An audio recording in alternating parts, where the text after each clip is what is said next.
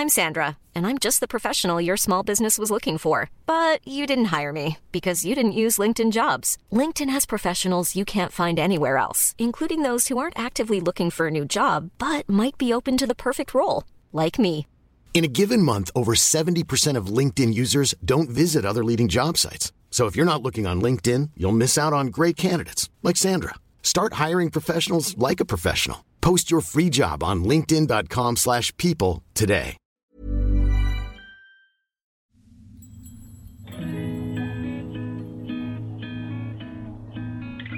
¿Alguna vez te has quedado en blanco cuando tocan el tema de astros, lunas y eclipses? O sea, esto sería como cuando ah, te comes 12 uvas, güey, en Año Nuevo y empiezas a hacer nuevos propósitos. ¿O simplemente eres un recién salido del closet espiritual que quiere rascarle más a estos temas? todo se puede magnificar. ¿Por qué? Porque el sol está iluminando las emociones. Seguro que aquí encuentras algo. Lo intencionas y e intencionarlo cambia todo. Porque admitámoslo, el lenguaje del cosmos regresó para quedarse. ¿Astro What? El podcast para que no te quedes con la cara de What la próxima vez que veas a tu amiga de los cuarzos o te pregunten cuál es tu ascendente o dónde tienes tu luna. Con Esteban Macías y Javier Basurto.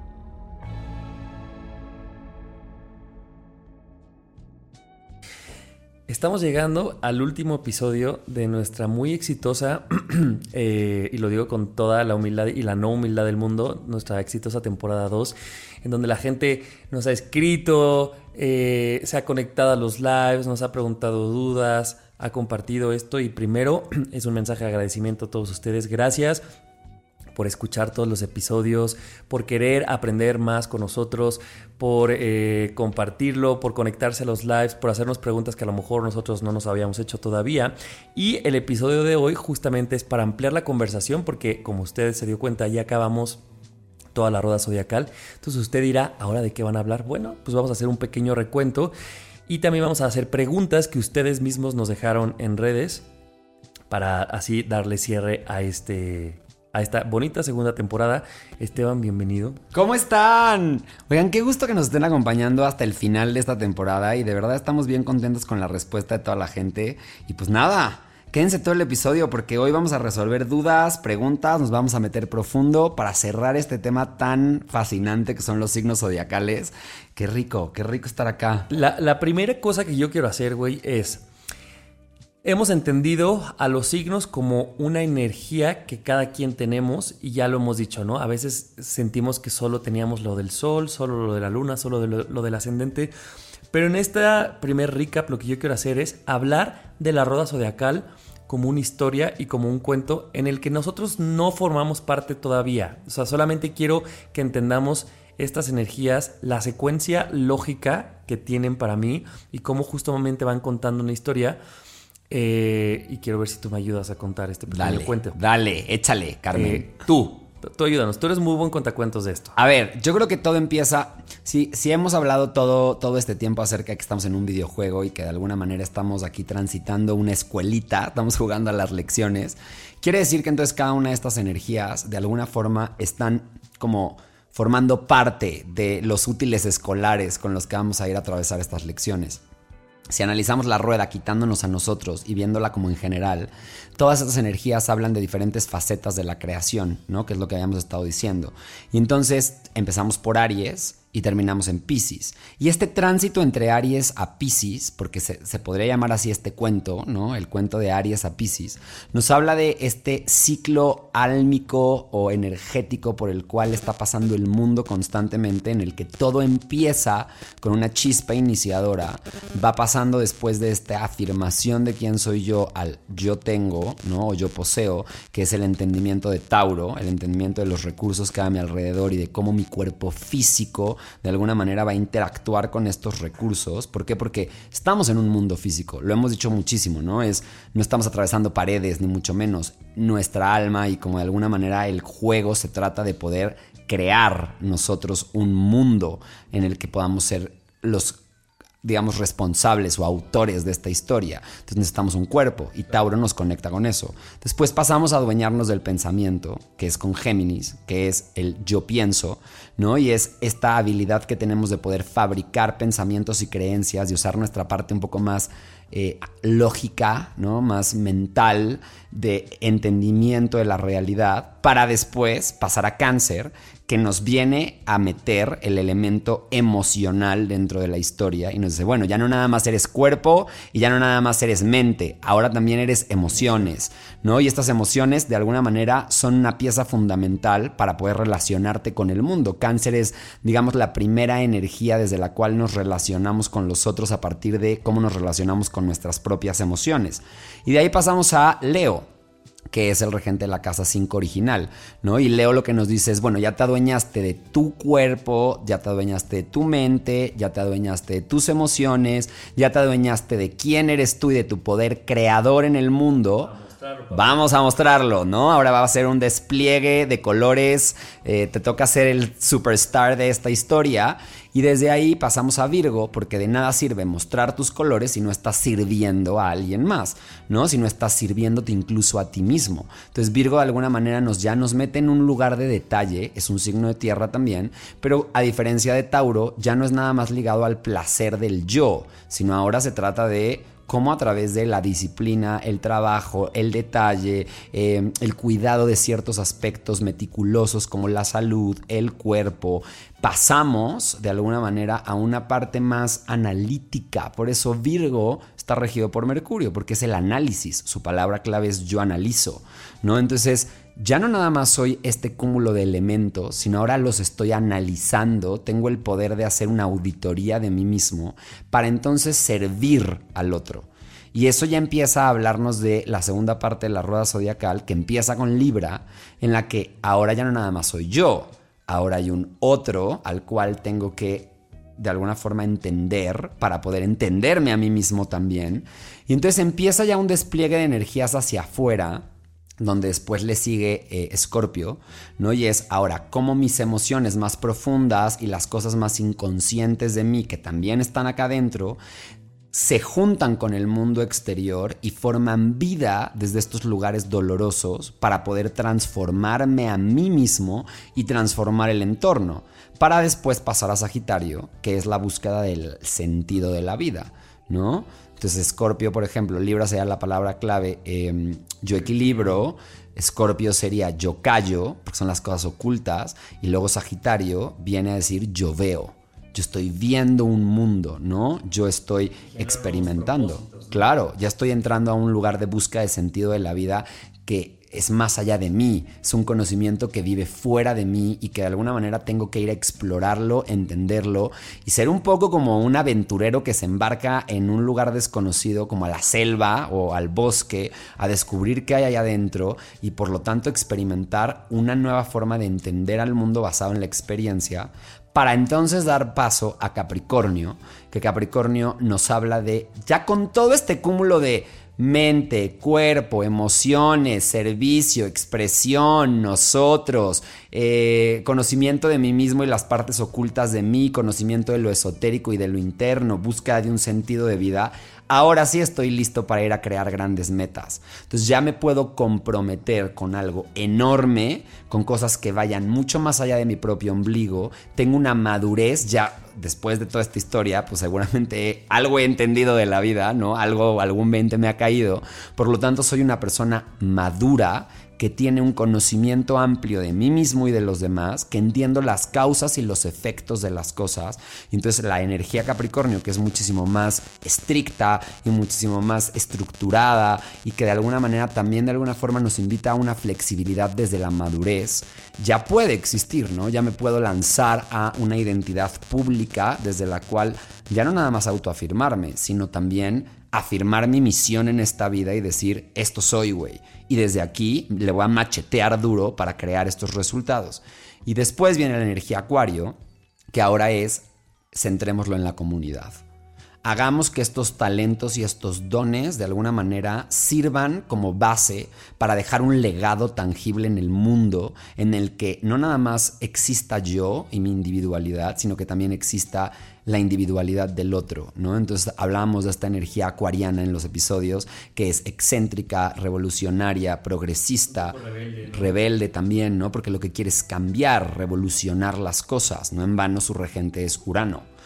Y terminamos con Pisces, que Pisces es la integración de toda la complejidad de la rueda zodiacal, entendiendo que todo este tránsito por esta rueda ya no nada más tiene que ver con un mundo físico, sino que tiene que ver también con un mundo espiritual, que hay algo mucho más allá que le está dando cohesión a todos estos elementos y entonces estamos listos para regresar a esa fuente, para regresar a esa energía y por lo tanto integrarnos en toda la experiencia de este videojuego. Digamos que la energía Pisces es la despedida y al mismo tiempo la bienvenida a la, la bienvenida a la nueva. Ya integraste, ¿no? Examen final, ya hiciste todo lo que tenías que hacer. Vámonos de nuevo. Vámonos de regreso, güey. Ya sabes, otra a vez. Reencarnar. Sí, a reencarnar de vuelta, chaparrito. Por tanto, no hay un signo o una energía mejor que otra, ¿no? Porque justamente ahora que salió nuestra temporada que era de, de signos, pues sí, y entiendo que desde el humor, ¿no? Es como, este signo es mejor que este otro. Y es como cuando ya entendemos que todo es uno y que todo es parte de la misma historia, no sé, lo, lo paso a, qué sé yo, a estar en Six Flags o a tener géneros musicales. Es bueno. Todo lo, suma. Lo que te da la música electrónica no te la dará la música clásica, pero todo suma. Todo y, todo, suma. y todo es música. Sí, sí. Y todo tiene reglas. A lo mejor a uno obedece más a ritmos y otro a letras y otro a corazón y otro a beats o qué sé yo. Pero no hay uno mejor que otro, ¿no? Es, es No. como que a lo mejor son composiciones distintas y me parece que eso, aunado a saber lo que ya ha dicho Esteban muchas veces, y es que no solo tenemos una energía, sino que nosotros mismos somos este cuento que acaba de decir Esteban, acomodado de distintas maneras cada quien, es una forma de vernos como Claro. un, un universo, Un todo, básicamente. Somos todos, todos somos todo. No es como, y todos estamos relacionados con todos. No es casualidad que tenga los amigos que tengo, no es casualidad que me relacione con las personas con las que me relaciono, que me gusten sexualmente las personas que me gustan. Que los trabajos que me llaman sean tales. Claro, güey, todo está siendo una invitación que de alguna manera, si lo quieren ver desde el lugar espiritual, estuvo ahí desde el principio para yo adueñarme de mi propio videojuego. Si quieren salirse del mundo espiritual y lo quieren ver esto como una excusa, que es lo que siempre hemos dicho, son excusas para terminar de integrar quién soy yo. Claro. Oye, ¿qué preguntas te hicieron las personas para empezar a hacer en esta... A ver, la primera este pregunta que me pareció brutal es, hemos dicho que la carta astral es única e irrepetible para cada persona y que depende del acomodo de la carta astral, eh, digamos el videojuego particular que se va a estar contando. Y mucha gente me ha preguntado qué pasa cuando tenemos al ascendente, hemos hablado mucho de nuestros grandes tres, el ascendente, el sol y la luna, ¿no? Pero se dan casos a veces en las que una persona tiene el ascendente en el mismo lugar que tiene a su sol. ¿no? O en el mismo lugar en el que tiene a la luna. Entonces me dicen, ¿qué pasa ahí? Tengo doble energía de ese signo, ¿no? Por ejemplo, un Sol Sagitario con Ascendente y luna. en o Sol Sagitario con ascendente Sagitario y luna en otro signo. O, por ejemplo, mi mamá tiene eh, el ascendente en Aries y la luna en Aries, ¿no? Y en conjunción, están pegaditos. ¿Qué significa esto? A ver.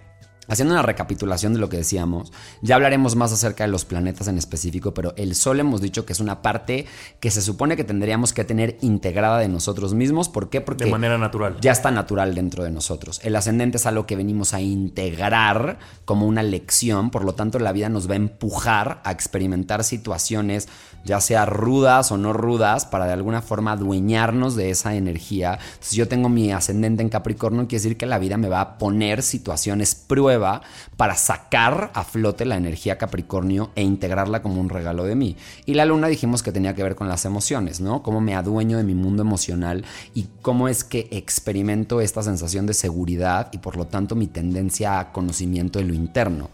Cuando el sol o la luna están en unión al ascendente, cualquier cosa que esté en unión al ascendente o que esté en el mismo signo que el ascendente, significa que si el ascendente es algo que vinimos a integrar, eso también lo tenemos que integrar. Por ejemplo, si yo tengo una persona que es sol en Tauro, pero también es ascendente Tauro, quiere decir que aunque en una vida pasada ya fue Tauro o ya, ya tuvo una experiencia taurina, no se hizo cargo de integrar esa energía. Digamos que es un extraordinario. Es un Vienes extraordinario. repas- repro- repitiendo la materia. Lo dijiste espectacular. Es una repetición de la materia. Lo que te está diciendo, si lo analizas, es si está en unión al ascendente, te está diciendo, bueno, güey, te toca, es doble cucharada de esta energía para integrarse. Entonces quiere decir que en esta vida no has terminado de integrar ese regalo que está disponible para ti. Ya hiciste esa materia, güey. No es como que no la conoces. ya pasaste por ahí, cabrón. El lado bueno de esta tragedia de repetir materias es que, y al ser en sol, es que nada más es poquito conectar y va a ser más fácil, porque entonces con la misma energía tienes que atravesar los retos de la energía que ya te fue dada con tu sol. Pues si lo, si lo vibras en un buen lugar, va a ser mucho más fácil. Y va a ser mucho más potente. Si lo analizas, haciendo una lógica simple, un doble signo, un sol, un sol Tauro con ascendente Tauro, si se adueña su energía Tauro, va a ser un super Tauro, güey. ¿Sabes? O sea, va a tener un super regalo taurino en sus manos. El pedo es que lo integre, ¿no? O sea, la vida le va a poner pruebas para integrar esta energía que tiene que ver con disfrutar la abundancia, eh, el cuidado tal vez como de las necesidades mucho más físicas, eh, el entendimiento de la belleza, el entendimiento del placer, ¿no? Es de verdad ponernos en un lugar en el cual integre yo esta energía. Entonces, todos los planetas que tengamos en el mismo signo del ascendente, nos están hablando de una historia kármica, ¿no? Que quiere decir que traemos si, cargando. si yo tuvieras eh, luna y ascendente en el mismo sitio, lo mismo, igual. Lo mismo. Es, quiere decir que voy a ver manifestada esa energía que no he terminado de integrar dentro de mi entorno familiar con mi mamá o con mi cuidador para recordarme y va a ser algo que me va a traer un chorro de retos. Yo lo puedo ver como te decía, no es que yo aquí vaya a balconear eh, a, a, nadie, ¿no? Pero por ejemplo, un ascendente Aries con luna en Aries probablemente está diciendo que dentro de esta persona vive la capacidad de ser iniciador de cosas. Es más, su estabilidad emocional se va a ver muy engrandecida si esta persona aprende a poder poner su yo primero. Pero si está en el ascendente significa que no está integrada. Quiere decir que en una vida pasada le echó hueva a esa materia. ¿Sabes? Como que dijo, pasa nada. Y pues es que, amigos, las materias se pasan porque se pasan. ¿Estás diciendo que el ascendente es lo que venimos a, de vidas pasadas a aprender? Tiene que ver con un tema kármico. Tiene que ver un poco. Tiene, tiene que ver con un punto de evolución. ¿Vale? Es un punto de evolución al final del día. El ascendente es un punto evolutivo. Hay tres puntos evolutivos en la carta. Los más importantes son el sol. ¿Por qué? Porque nos habla de los regalos que ya traemos con nosotros y que podemos echar mano de ellos para poder brillar en esta existencia el ascendente, porque es una materia aún no integrada, y el nodo norte, que de alguna manera el nodo norte nos habla de ese punto evolutivo que nuestra alma eligió como la materia grandota de esta existencia. Y hay puntos kármicos, que son Plutón, la luna y el nodo sur. Esos son los tres puntos kármicos más importantes.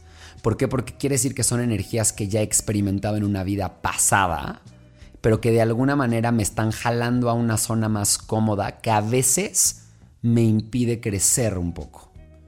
Entonces, son elementos míos que están ahí para ser usados, pero significa que de alguna forma ya debería tener una cierta expertise, una cierta maestría en esas energías.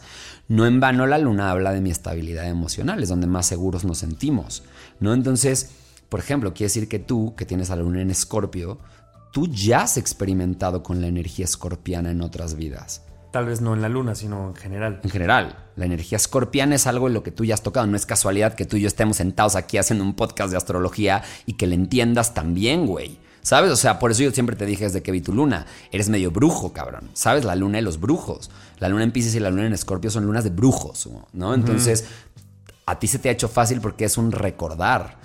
Tú estás recordando información que de alguna manera ya ha estado a tu alrededor.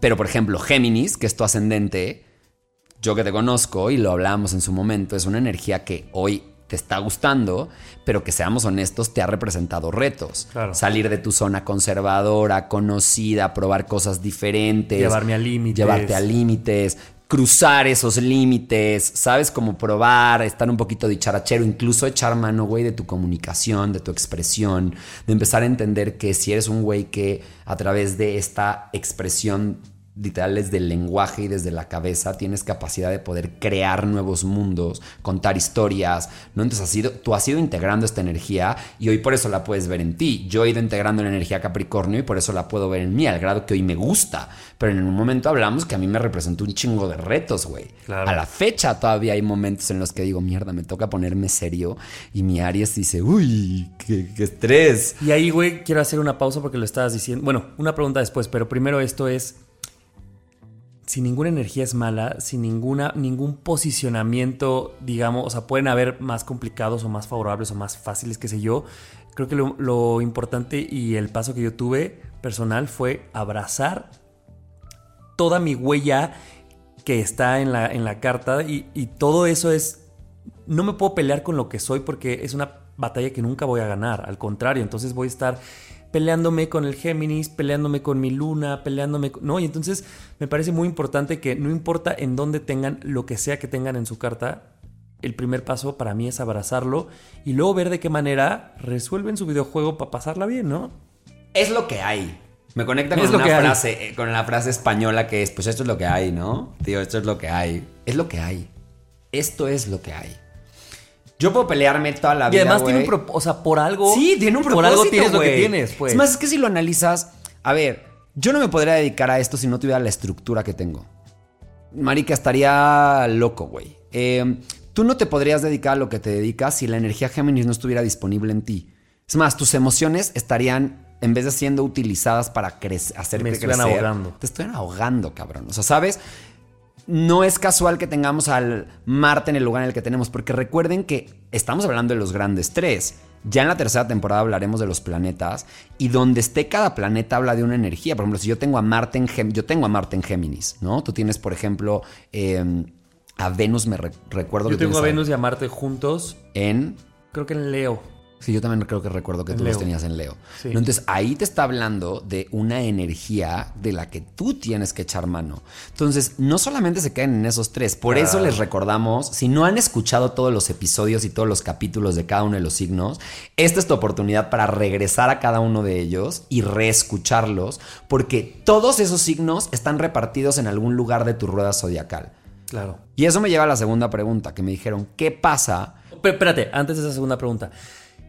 Ya hablaste qué pasa cuando el ascendente coincide con solo luna. ¿Qué ¿Puedo tener yo el sol y la luna en el mismo También, claro. ¿Y eso qué pasaría? Por ejemplo, si pasó eso, significa que nacimos probablemente en una luna nueva. O en un eclipse de luna nueva. Cualquiera de las dos cosas. Si el nodo está ahí, quiere decir que nacimos en un eclipse. Si el nodo no está ahí, nacimos en una luna nueva. ¿Y eso qué significa? Significa que vamos a tener nuestro brillo, de alguna manera está en concordancia con nuestra estabilidad Suena armónico, güey. No sé si lo sé. Es armónico, pero, al mismo tiempo trae un desafío. Y es que vine a esta encarnación a iniciar cosas desde esa energía. ¿Por qué? Porque entonces mi brillo y mi estabilidad emocional están haciendo team entre los dos y desde su luz me pueden llevar a iniciar grandes proyectos, grandes metas. ¿Por qué? Porque tengo esa energía. Claro, pero no trabajada te, desestabiliza todo. Claro, güey, porque entonces no trabajada no sé cómo empezar. Si no estoy adueñado de mi yo, güey, y no me estoy expresando. O sea, por eso te digo, el sol es un punto evolutivo importante, donde tengan a su sol. Por eso, en astrología de revista, ¿no? De revista Vanidades, los horóscopos generalmente nos han hecho ver a nuestro sol. Porque efectivamente sí, el sol habla de la parte más brillante de todos nosotros, de la parte más... es la herramienta más pulida que todos deberíamos tener a la mano, pero no significa que sea la única. Claro. De hecho, para poder calcular, un, los decíamos, para poder calcular un zodíaco, la razón por la cual los astrólogos serios no hacen eh, horóscopos, no lo hacen, es por eso. Es más, una de las razones por las cuales yo no he hecho horóscopos. Porque para calcular un horóscopo tendríamos que agarrar al ascendente para poder calcular el origen de las cartas, pero resulta que cada persona tiene al ascendente en un lugar distinto. Tú tienes al ascendente en Géminis en un grado diferente Incluso, al de otra persona. exacto, otro Géminis lo tendrá en otro grado y se modifica toda la rueda. Lo que yo te, lo que yo te decía, güey, yo soy ascendente Capricornio, pero mi ascendente está en el grado 29. O sea, a un grado de ser Acuario. ¿Qué significa esto? Que cuando yo escucho los horóscopos, a mí de hecho, a veces me hace más sentido escuchar a Acuario que escuchar a Capricornio, porque casi, casi mi casa uno empieza en Acuario, no en Capricornio. El acomodo de las casas está mal estructurado para cuando yo leo el ascendente Capricornio, me puede dar pistas. Entonces, es bien importante, gente, que empiecen a entender que la astrología no, no es una receta rápida para entender las cosas. De hecho, es mucho más compleja de lo que se cree.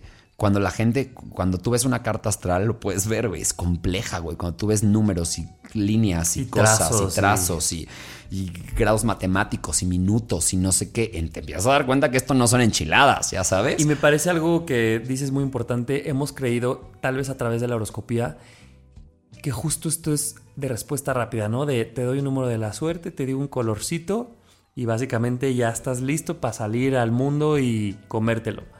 Y güey, nada más lejos que eso, ¿no?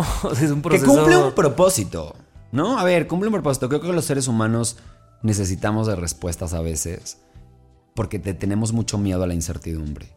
Pero creo que la bonita invitación de todo este tema astrológico o esotérico, que es el conocimiento de lo interno, es entender que no tenemos que tener miedo. Hay una frase de una canción que estaba escuchando eh, que dice, tu alma ya sabe, en el fondo ya lo sabe, por lo tanto no necesitas la duda, porque en el fondo ya lo sabes. Y si lo analizas y lo, ya, lo sacamos de un término muchísimo más complejo y lo llevamos como una parte muchísimo más práctica, las respuestas que queremos ya las sabemos, güey.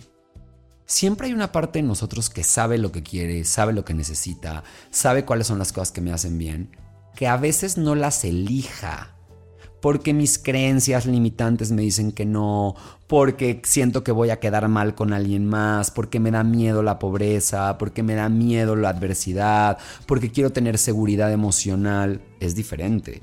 Pero en el fondo, siempre sabemos, yo como coach a veces le pregunto a mis coaches, oye, ¿tú qué quieres estar haciendo? Es que no sé lo que me apasiona. Y yo siempre les digo, no te creo. Yo creo que sí sabes, solo que no te atreves. Y como no te atreves y te da miedo, lo invalidas. Entonces estás buscando desde la cabeza una respuesta que a tu cabeza le dé paz. Pero es que en el fondo tú sí sabes lo que te apasiona. Pero te da miedo echarte un clavado. Solo te da miedo echarte para allá. Entonces, si entendemos eso, creo que también podemos empezar a ver que en esta vida no estamos para buscar respuestas. Estamos para hacernos preguntas.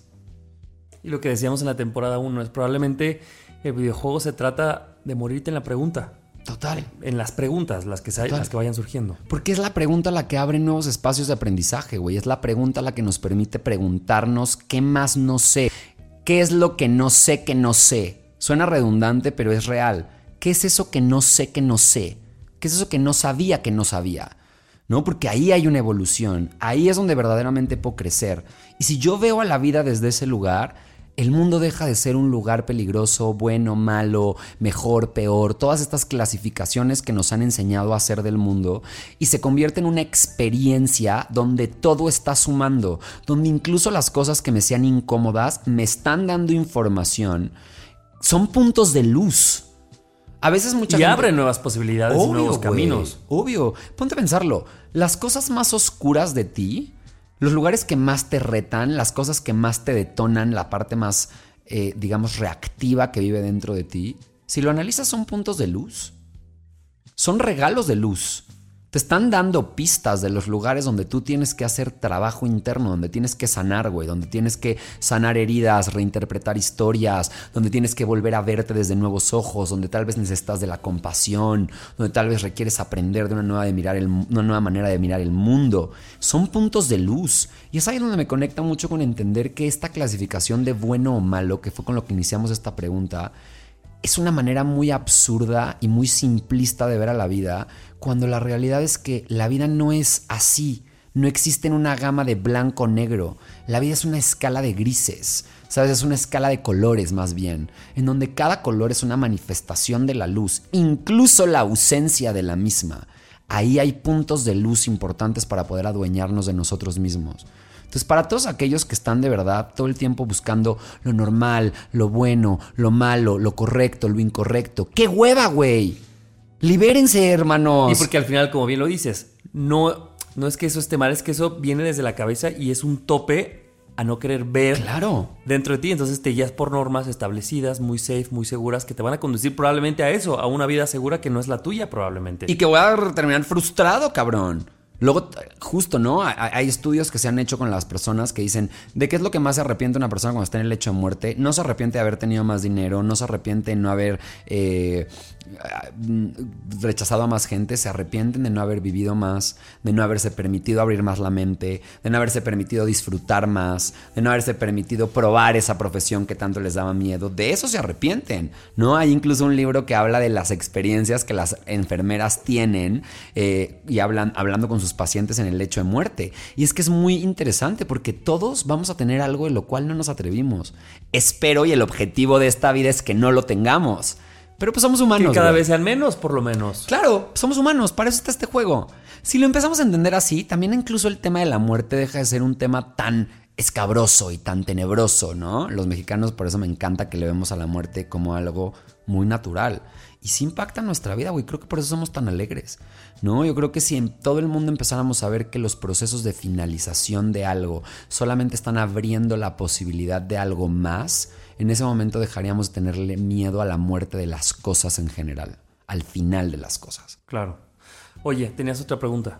La segunda pregunta que me hicieron fue, dicen que hemos estado hablando mucho de mamá, mamá, mamá, mamá, mamá a través de la luna, pero que hemos hablado muy poquito de papá y que dónde se puede ver en la carta la energía de papá, ¿no? En la energía de papá se puede ver con Saturno, también se puede ver en la energía de la casa 4, quien esté rigiendo y los planetas que están en la casa 4 también van a darnos características de papá o de cómo fue la figura paterna que hayamos experimentado. Porque incluso si no estuvo presente, porque estoy seguro que alguien va a decir, ¿y qué pasa si mi papá no estuvo en mi vida?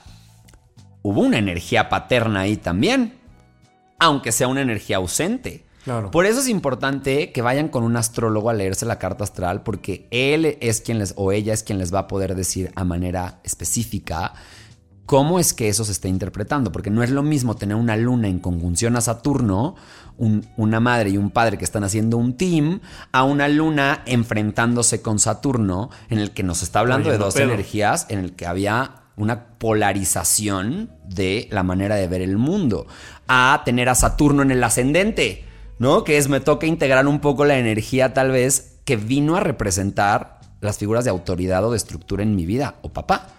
¿Por qué decimos papá? Porque Saturno está muy relacionado a esta figura de estructura. Quiero que entiendan algo, en espiritualidad la energía masculina y la energía femenina no tiene que ver con género, ni con sexo. Tiene que ver con una energía, la energía masculina es direccional, eh, digamos como enfocada, una energía que va y crea cosas desde la acción, la energía femenina es más receptiva, es una energía que se permite el cuidado, la nutrición, es el conocimiento de lo interno. Digamos que la energía masculina es mucho más externa y la energía femenina es mucho más interna. Todos por almas tenemos las dos energías, tenemos las dos polaridades. De hecho, cada signo tiene su polaridad. No hemos hablado de eso mucho, la verdad, porque es como algo muy específico, pero cada signo tiene un tipo de polaridad. Por ejemplo, Aries es masculino, ¿no? Eh, hay, Tauro es femenino. ¿Sabes? Tienen su polaridad. Fíjate, yo pensaría que Tauro es más masculino. No, es muy femenino. Es el disfrute, el placer. Ya. Cáncer es femenino. Por supuesto. Géminis, femenino, ¿no? Yo creo. Me suena a que es más femenino. tu Capricornio estoy seguro que es muy masculino. Curiosamente, Capricornio es muy femenino. ¿En serio? Lo estoy malentendiendo todo. Pero bueno, claro, es esto. El otro día leía un post que me mandaron, me mandó una amiga y me decía, ¿qué opinas de esto? Y era una crítica feminista un poco hacia estos pensamientos o hacia estos, pues sí, statements dentro de la astrología de lo masculino y lo femenino y cómo se le seguía atribuyendo cosas femeninas eso, como al cuidado, como a los sentimientos, como a, ¿no? Como estas cosas, y al, a, la, a la energía masculina como más de acción. Pero yo digo, si, si las incluimos como parte de cualquier ser humano, pues es que cada quien, y por ejemplo, yo estoy seguro que yo tengo más configuración de energía femenina dentro de mí que energía masculina. Mira, los signos masculinos son Aries, Géminis, Leo, Libra, Sagitario y Acuario. Masculinos. Masculinos. Y los femeninos son Tauro, Cáncer, Virgo, Escorpio, Capricornio y Piscis. Y todos están creando una dualidad. Entonces, si quieren ver a papá, tenemos que ir a buscar, por un lado, a Saturno, que aunque es el regente Capricornio, que es una energía femenina, de alguna manera nos está hablando del lugar de estructuración. Tenemos que ver a la casa 4. ¿Por qué? Porque la casa 4 habla del hogar. Y el hogar de alguna manera está regido por ambas fuerzas, luna y, también padre, o sea, madre y padre, pero de alguna manera nos va a hablar de cómo experimentamos a papá. ¿no? Por reflejo de alguna forma. Entonces, es importante que revisen dónde está esa energía, porque todos tenemos, da igual si tu cuidador estuvo presente o no estuvo presente, ya sea que alguien tomó ese rol o que incluso en la ausencia de ese rol... Esa ausencia tiene una huella. Tiene una huella. La ausencia de algo también tiene una huella. Y era importante. Recordemos que el alma no es pendeja, y lo hemos dicho muchas veces. El alma no vino a plantear estos escenarios nada más porque se le ocurrió y dijo, ay, pues tengo ganas. No, no, está en un camino evolutivo que de alguna forma está trazando su propia historia para regresar a la fuente, que al final del día es lo que está buscando hacer. Claro. Oye, tenemos otra pregunta porque ya nos estamos pasando de tiempo. Eh, la otra pregunta que me habían hecho era cómo integrar las energías de elementos que no tenemos presentes. ¿Ok? Y la respuesta es muy simple.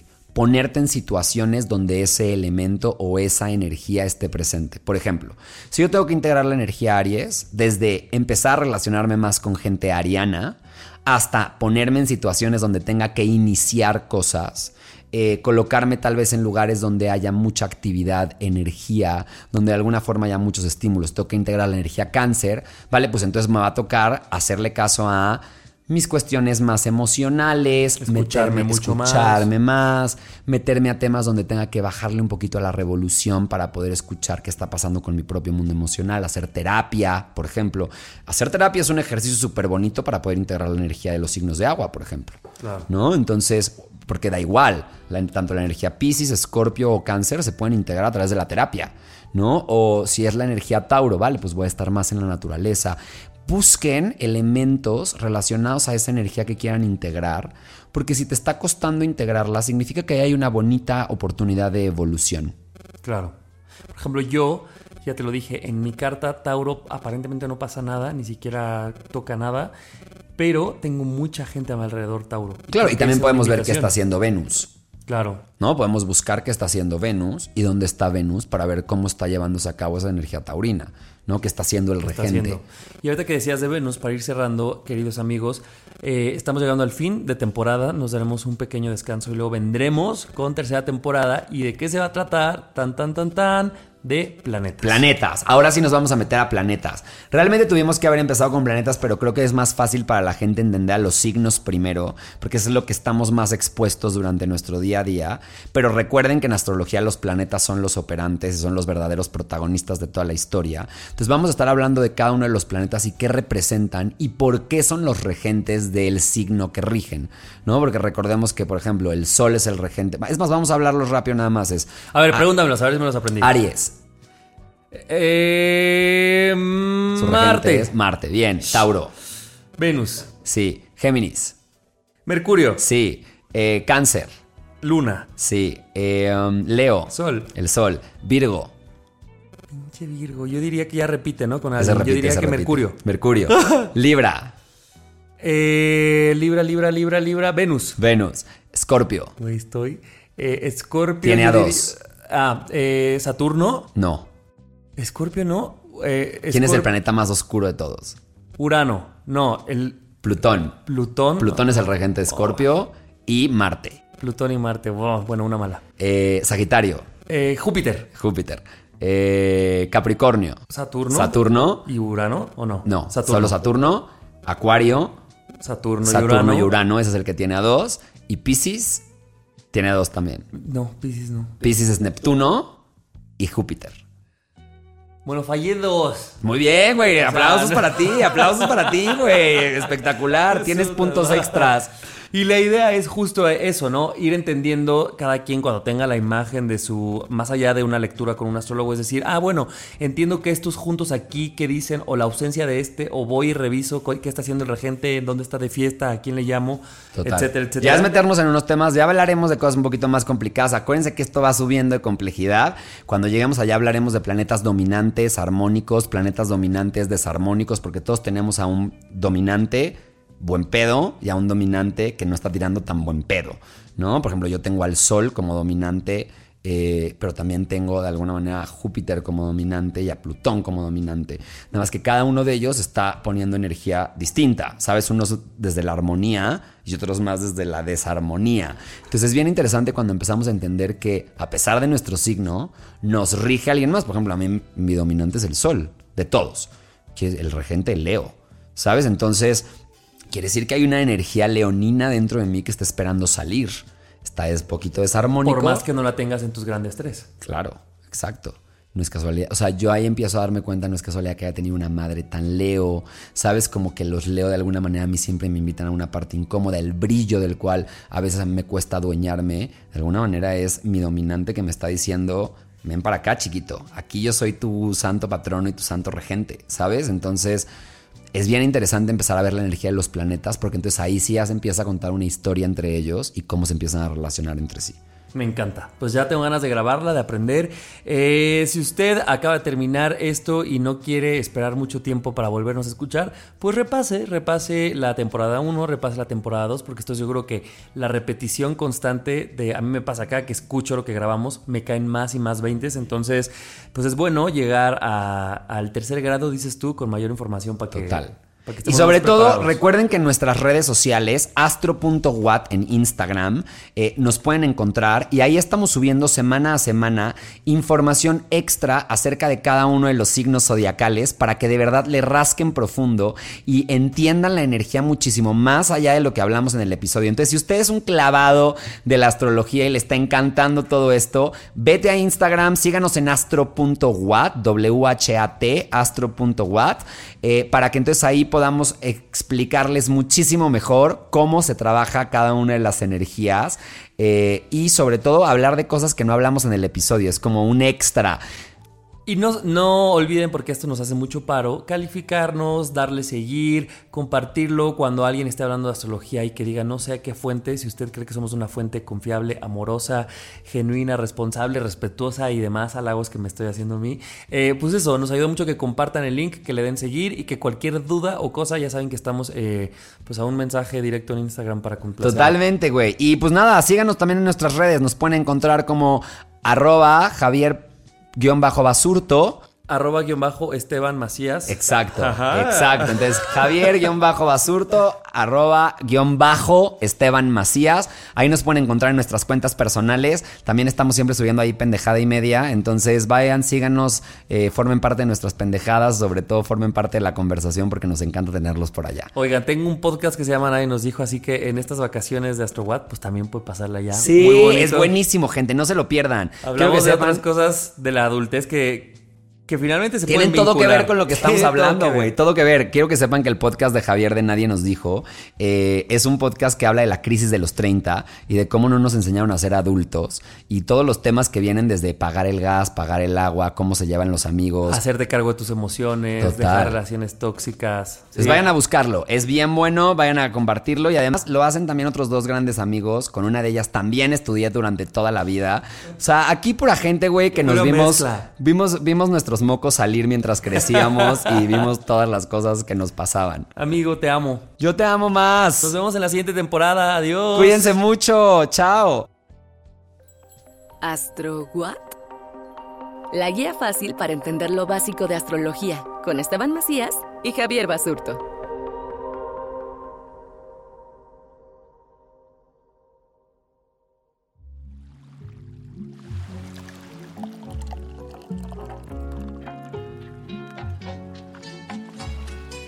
Este programa es producido por Malpasito. Lo encuentras en Instagram como arroba malpasito, productora de podcast.